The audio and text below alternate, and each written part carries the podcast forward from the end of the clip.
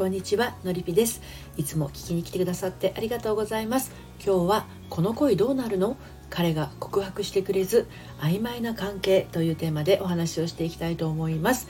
30代女子の正しい恋愛の悩み方を伝える恋愛の改革セラピストをしています。人生に悩む女性の心の進路相談をしたり自分史上最高の私研究室という大人女子のためのオンラインサロンを運営しています。サロンにご興味のある方は概要欄の方からご覧になってみてください、えー、では早速いきますね。あの付き合おうようんみたいなね。ここからお付き合い始まりですよっていうような言葉がないままに交際がスタートしてることってよくあるんですね。でこれもしかすると大人になればなるほどそういう傾向にあるんじゃないかなって思うんですね。まあ、みんななんとなく言いにくいこととかあの切り出しにくい言葉ってねはしょりたがったりしますしね。でもね実は中高生以上に大人の方がその辺はっきり言ってほしいって思ってたりするんですよ。でまあそれなぜかっていうとですね、まあ、そういうお年頃だからなんですね。これって恋人なの？私たちって付き合ってるってこと？あれ？もしかすると今後結婚相手になるってこともあり？みたいな。この辺りがうやむやなことがものすごくね気になっちゃうお年頃なんですよね。大人女子ってそういうお年頃に差し掛かってると思うんですね。ということで今日はまた3つに分けてお話をしていきたいと思います。1つ目が告白を待つ女こそ愛され女子だと思っていませんか？2つ目があなたから告白できない理由。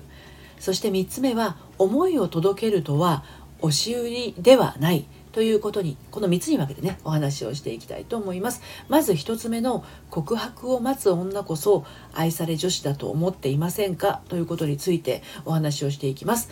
愛されてる実感が欲しい。大事にされている感覚を味わいたい。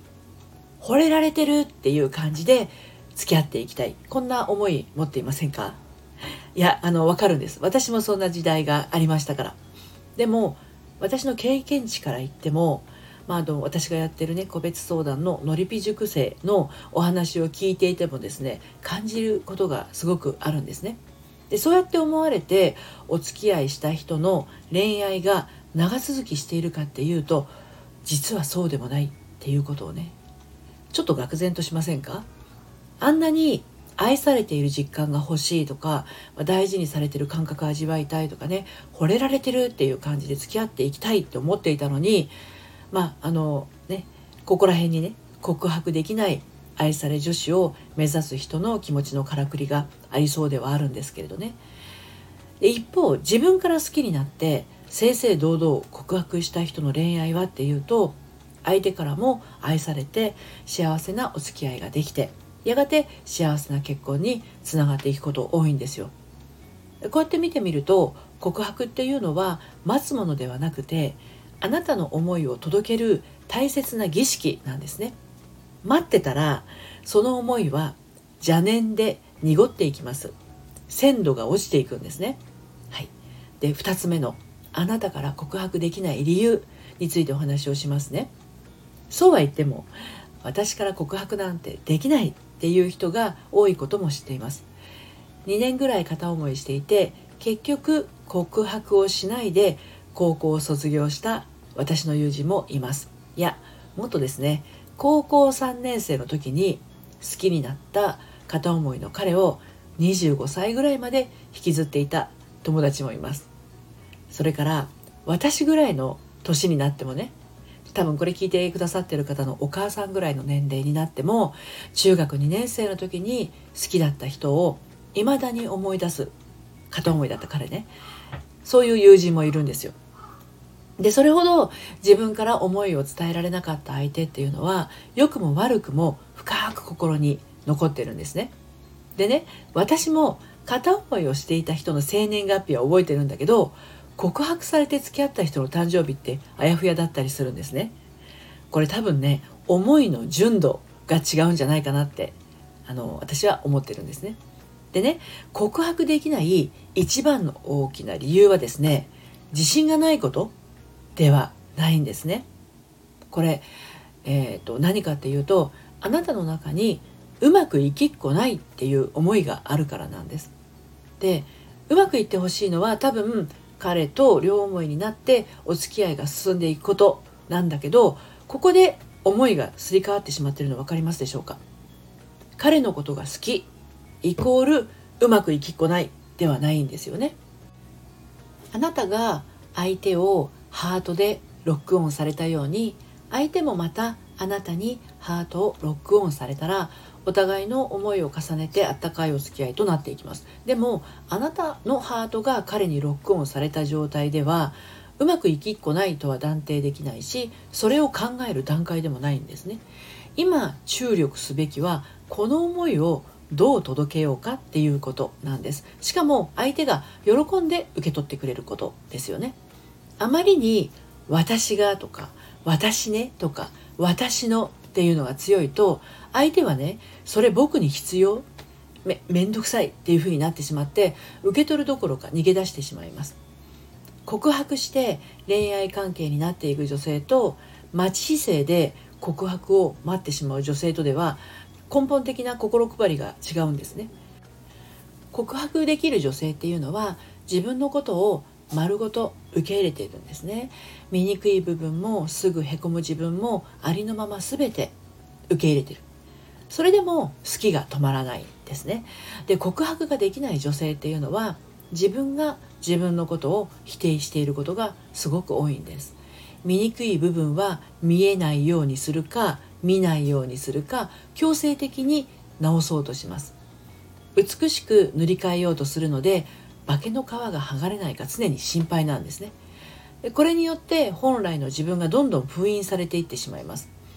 仮に好きになってもらえてもそれは取り繕った架空の自分に近い。だから本人も疲れてしまうし実際に恋がくたびれきって終わるようなことが起こりやすいんですね、はい、